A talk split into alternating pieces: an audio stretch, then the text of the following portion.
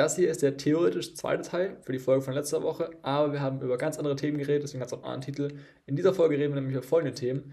Ob Krypto eine eigene Anlageklasse ist oder eine neue Technologieebene, welche wirklich sinnvollen, starken Nutzungsmöglichkeiten NFTs bieten, wie man ein gutes Portfolio und passives Einkommen im Kryptobereich aufbaut und ganz wichtig, wie man es sich einfach macht mit dem Investieren, um so noch erfolgreicher Wohlstand und Freiheit zu kreieren, ohne dass das Ganze eben auch super stressig ist.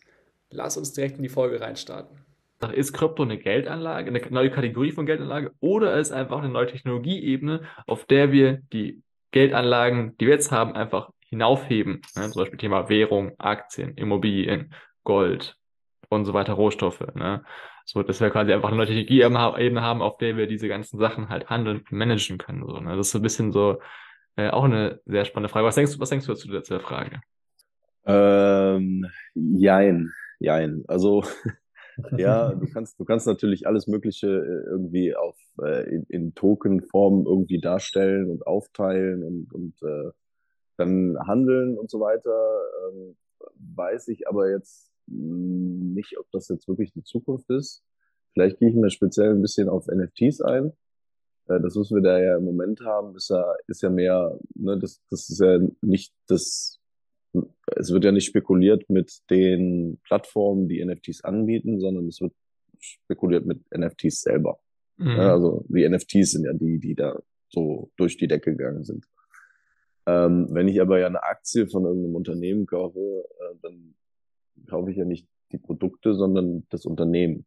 Das ist ja dann nochmal was anderes. Und ich glaube auch, dass diese diese NFT-Geschichte, die wir da erlebt haben mit ähm, irgendwelchen Kunstobjekten und so weiter, dass das halt jetzt einfach nur ähm, ein, ein Use Case und der für mich nutzloseste Use Case, muss ich dazu sagen, ähm, ist äh, für, für eine Art und Weise Besitz äh, an jemanden oder äh, Besitzansprüche quasi geltend zu machen, die keiner bestreiten kann. Und das lässt sich halt auf eine ganz, ganz breite Masse von Anwendungen in unterschiedlichsten Aspekten halt eben darlegen. Und da glaube ich, dass die Technologie an sich halt eben ähm, uns noch viel, viel bringen wird. Das heißt, die, diese Netzwerke, die das am besten supporten oder äh, darlegen, wie auch, ich weiß jetzt ja nicht. Ermöglichen, ähm, sagen wir es mal so. Ja, ermöglichen, aber auch halt ähm, die dann am einfachsten äh, zu benutzen sind. Das meine ich, ja. Also mhm. nicht nur das ermöglichen, sondern auch am einfachsten zu benutzen sind und vermutlich auch am, am günstigsten zu benutzen sind. Ähm, äh, gehen wir nur mal ins, ins Met Metaverse. Ja. Heutzutage kaufen sich auch schon Leute in ihren Spielen irgendwelche Items und so weiter. Ja, und demnächst kannst du halt wirklich ähm, dann im, zum Beispiel im Metaverse mit bestimmten Dingen handeln, die es dann halt auch über diese NFT-Geschichte nur einmal gibt und die dann e eventuell halt auch von einem virtuellen Ort zu einem anderen virtuellen Ort wandern können.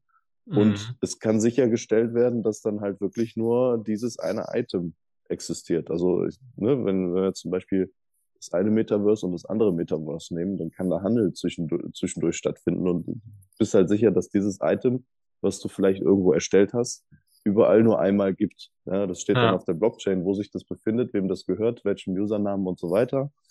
Das ist jetzt nur ein Beispiel, das sind jetzt Spiele.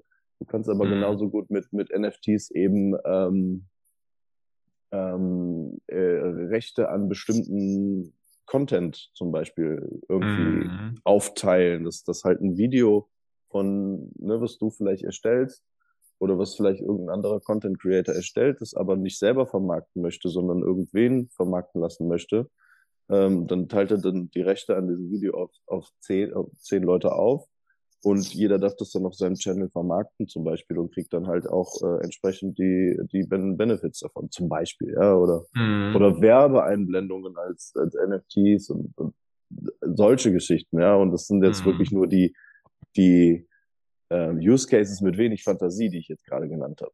ja? ja, die Möglichkeiten ja. sind unendlich, ja.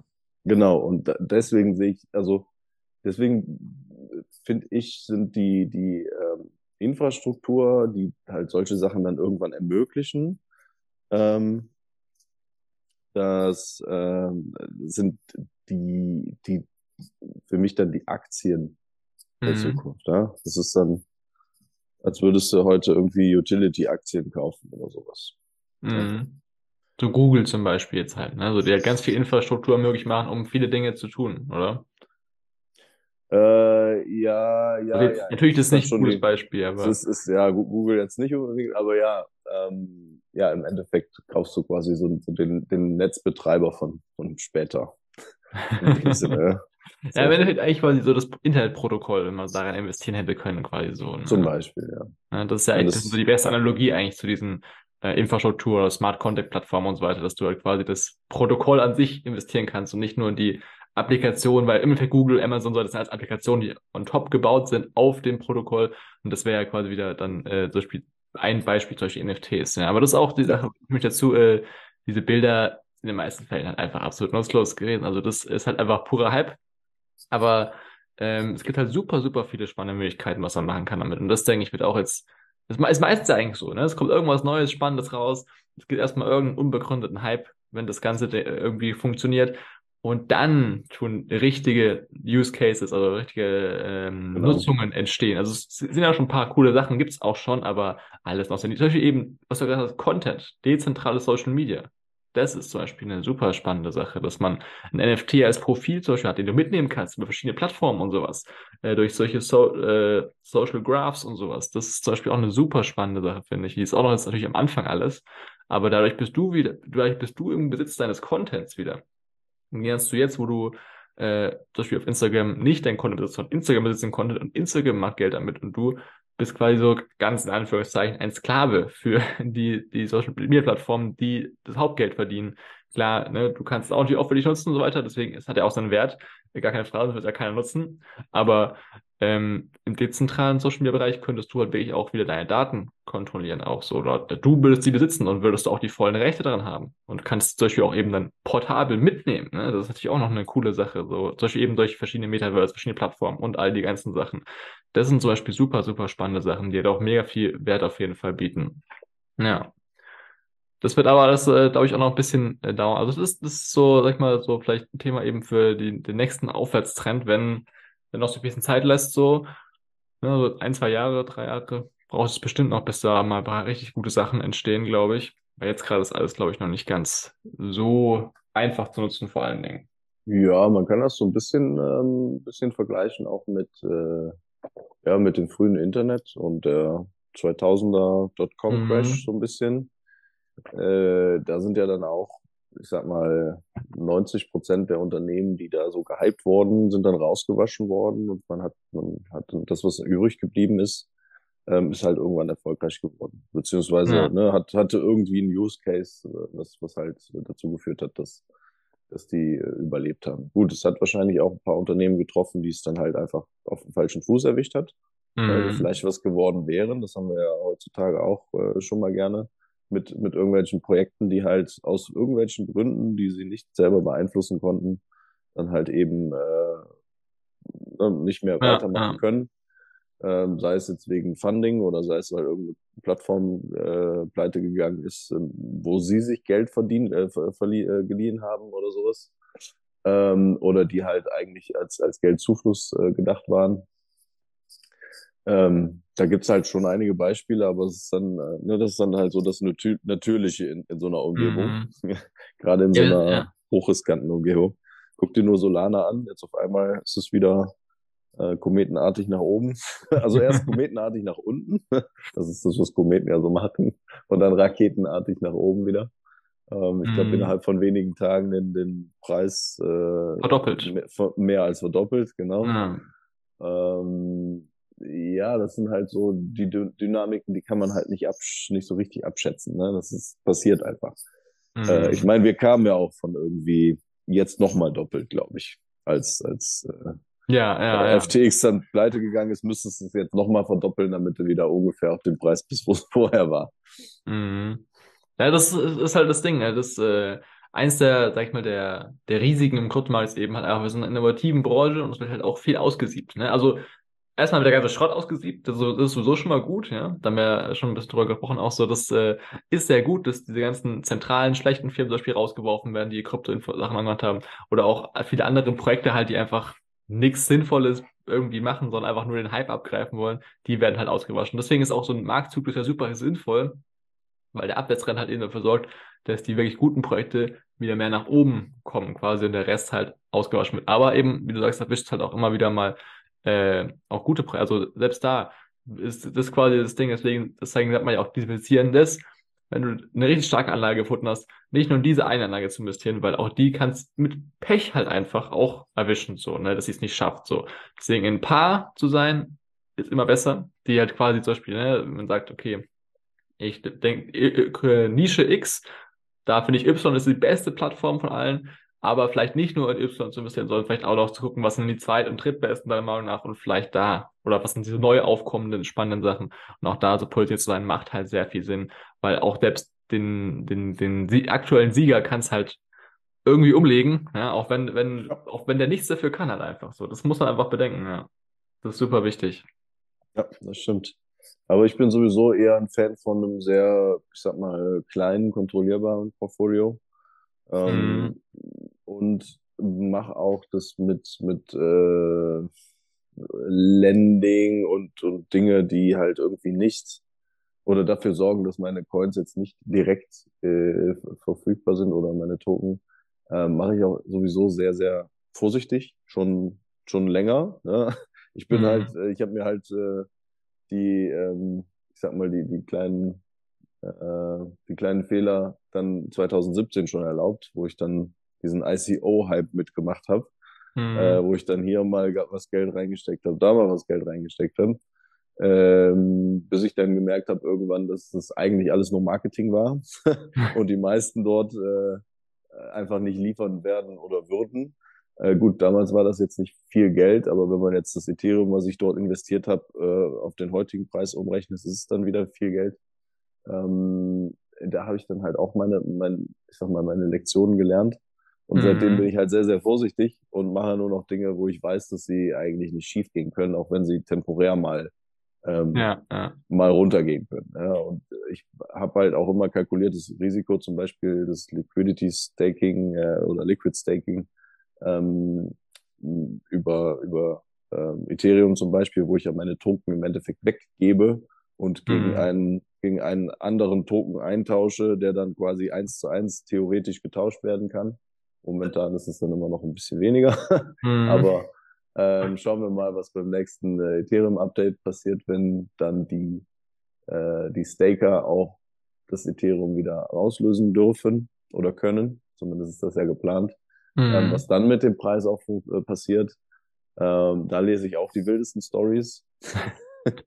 Aber das Problem ist halt auch immer, hier bin ich auch wieder abhängig von einer anderen Partei, weil ich habe ja deren Token. Wenn diese Partei aber mhm. jetzt aus mhm. irgendeinem Grund ähm, Mist mit ihren Ethereum-Token äh, baut oder ähm, irgendwelche anderen Dinge passieren mit dieser, mit dieser anderen Partei, dann ist auf einmal dieser Token, den ich von denen habe, nicht mehr wirklich wert, was, was ich dafür eigentlich bekommen möchte. Deswegen ne, ähm, auch hier nochmal vielleicht die Warnung, äh, oder vielleicht bin ich auch einfach übertrieben äh, vorsichtig hier, das kann auch sein.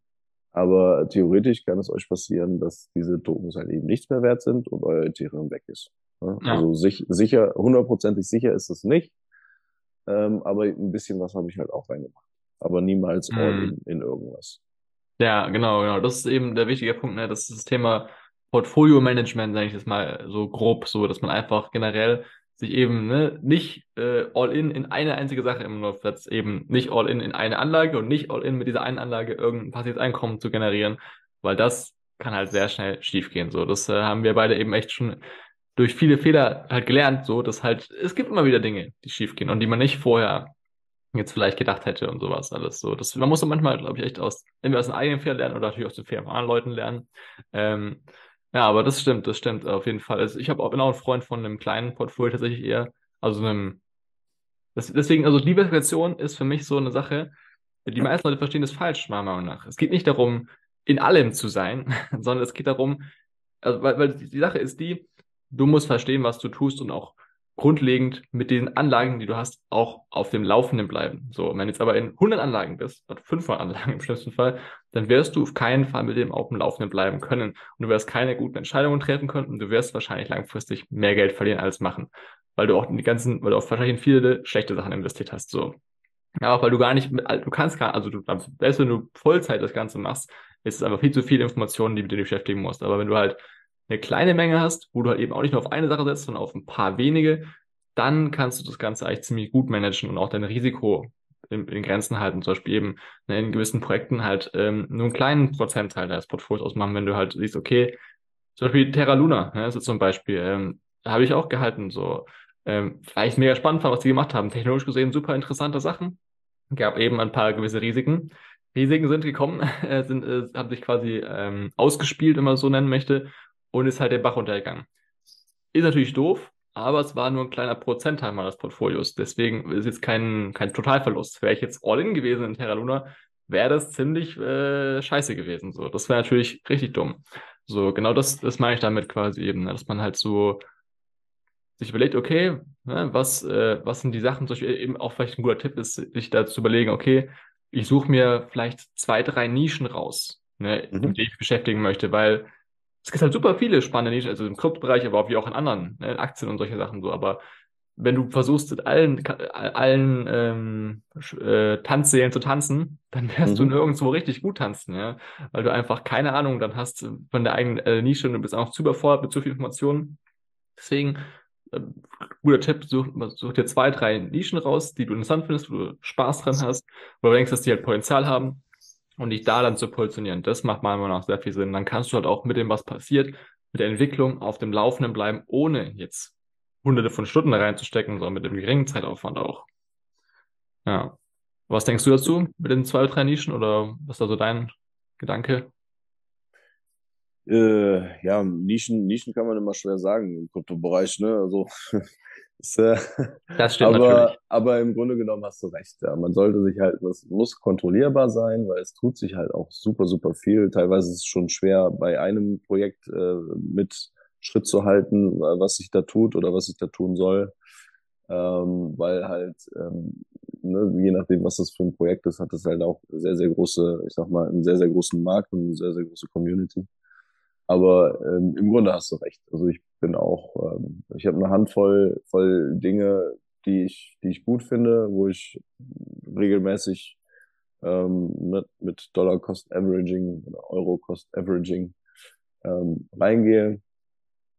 Und ähm, ja, das macht es kontrollierbar, es macht es einfacher. Man muss nicht immer so viel, so viel schauen, wo bin ich da. Natürlich kann man auch immer, ähm, ne, dann hat man nämlich auch die Kapazität, äh, nach anderen Dingen aus, Ausschau zu halten, die sich vielleicht noch irgendwo anders auftun, die man vielleicht selber dann mhm. auch interessant findet. Ja, es gibt ja auch äh, genügend Projekte, die vielleicht einen Bereich betreffen, ähm, den man selber sehr gut kennt, ja, wo man sich selber äh, theoretisch sein, sein Fachwissen mit einbringen kann. Ähm, von daher finde ich es auch sehr wichtig, ein kleines Portfolio. Es gibt auch sehr viele, die kaufen einfach irgendwas, äh, so nach dem Motto, ja, irgendwas davon wird schon zünden. das finde ich halt nicht so cool. Ich, ähm, ich bin viel beruhigter, wenn ich mein Geld in irgendwas drinstecken habe, wo ich davon überzeugt bin, dass das in der Zukunft eine Relevanz hat. Ja, ja du wirst auch damit auch besser, also das wird auch besser performen. Also das, was, was die versuchen, die Leute, ist quasi den Venture Capital Style zu machen. Der Venture Capital Style, vielleicht kurze Erklärung, ist, du tust in ganz viele neue spannende Sachen investieren, in wirklich super viele, also wirklich richtig viele. Und davon tut halt vielleicht 10% richtig krass was werden. 80% wird wahrscheinlich gar nichts oder wird, bleibt so vielleicht ungefähr, kommst bei Null raus und 10, 20 bis 30 Prozent wird halt absolut Totalverlust so. Aber diese 10 Prozent, wo du halt Gewinn machst, müssen halt übelst die Kracher sein, um das wieder auszugleichen, dass der Rest halt nichts wird. Und das kannst du aber nur schaffen, wenn du halt auch ganz, ganz früh dabei bist, wenn du halt quasi eben so früh dabei bist, wo noch kein anderer investieren kann, dann kriegst du nämlich halt die, die super Schmankelpreise, sag ich mal so, wenn halt das Ganze was wird, ne, so, das, so funktioniert Venture Capital Investing eigentlich ganz, ganz klein, einfach erklärt. Und dafür ist natürlich, äh, musst du trotzdem auch wissen, was du tust, weil du, weil nicht alles, was früh irgendwie äh, cool sich anhört, wird auch was Gutes, so. Weil dafür brauchst du halt eben Insiderwissen vor allen Dingen, um das wirklich erfolgreich umzusetzen. Das haben die meisten Leute natürlich logischerweise nicht so, deswegen ist es ein Investmentstil, der eigentlich für die meisten Menschen nicht wirklich funktioniert, also meiner persönlichen Meinung nach. Einfach allein schon, weil das ist dann wieder ein Fulltime-Job eigentlich auch quasi fast, den du da eigentlich hast, mit diesen ganzen Sachen auf dem Laufenden zu bleiben und zu wissen, okay, wann wo Profite nehmen, wie wo abstoßen und all diese ganzen Sachen, um halt deine, dein riesiges Portfolio zu managen. Das ist halt eigentlich völlig unmöglich. Und wie du gesagt hast, eine spannende Sache auch, ne, wenn du halt ein kleines Portfolio hast, hast du eben auch Kapazitäten, dich mit den neuen Dingen zu beschäftigen, noch die so passieren. Weil da gibt's halt immer auch mega viel Potenzial. Was ist halt eben, ne, wir sind eine motive Branche und es werden in den nächsten Jahren mit Sicherheit noch Projekte geboren werden, die jetzt noch gar nicht existieren, die aber mega groß werden. So, davon bin ich so tausend Prozent überzeugt. Und wenn du halt eben jetzt schon deine Kapazitäten komplett ausgelastet sind, dann hast du gar keine Chance mehr in diese neuen Sachen dich halt zu beschäftigen und das Potenzial auszunutzen. Ja, das ist auf jeden Fall eine sehr wichtige Sache. Das stimmt. Und, und es wird beherrschbarer. Man muss ja auch mit betrachten, je nachdem, was man jetzt mit seinen Coins macht, ne, wenn man die einfach nur kauft und liegen lässt, dann sind die auch steuertechnisch relativ einfach zu behandeln. Wenn man aber jetzt noch äh, tatsächlich irgendwie sich in, in Liquidity Mining begibt äh, und nicht über eine Plattform, sondern über eine Wallet zum Beispiel ähm, und dann dazu noch staked, je nachdem äh, welcher Coin, gibt es dann auch mehrmals täglich Transaktionen, die in, ne, also Auszahlungen. Ähm, und dann wird es dann halt auch irgendwann steuerlich kompliziert, wenn man jetzt ganz viele zum Beispiel Pools äh, be bespart oder äh, investiert, wo mhm. dann jeder Pool, ähm, ich sage jetzt mal einfach dumm, äh, tausende Transaktionen jeden, jeden Tag ähm, generiert auf deiner Wallet, musst du dann halt auch irgendwie hinkriegen, dass du mit den Daten dann irgendwann dein, deine Steuererklärung machst. Ne? Das äh, haben auch ganz viele, glaube ich, nicht auf dem Schirm. Äh, mhm. Also ja, das, ist nicht, nicht einfach. Ja, Deswegen bin ich auch Freund, also nicht nur deswegen, aber generell bin ich ein Freund, Dinge einfach einfach zu halten, weil du kannst auch mit einfach gehaltenen Sachen, bist du sogar wahrscheinlich eben effizienter und effektiver unterwegs. So wie du sagst, zum Beispiel eben das Thema Steuer und sowas ist halt einfach auch. Man muss sich nicht komplizierter machen, als ist so.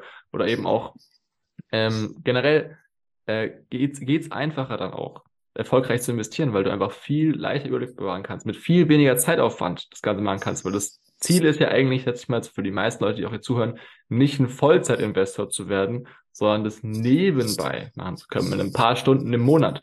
Und das kannst du halt einfach nur, wenn du Dinge auch einfach hältst. Wenn du einfache, klare Strukturen hast, einfache Regeln, nach denen du operierst, eine Strategie, die dir einfache Schritte vorgibt, die du einfach ablaufen kannst und wo du einfach mit wenig Zeitaufwand das Ganze umsetzen kannst. Ansonsten ist halt einfach nicht möglich. Ja. ja. Und das ist möglich. Also das äh, ist möglich, das weiß ich, weil ich das selber äh, ausführen kann. Die Leute, mit denen ich gearbeitet habe, das auch ausführen können, sondern die arbeiten auch alle Vollzeit. So dementsprechend oder haben Business und so weiter. So, das ist absolut möglich.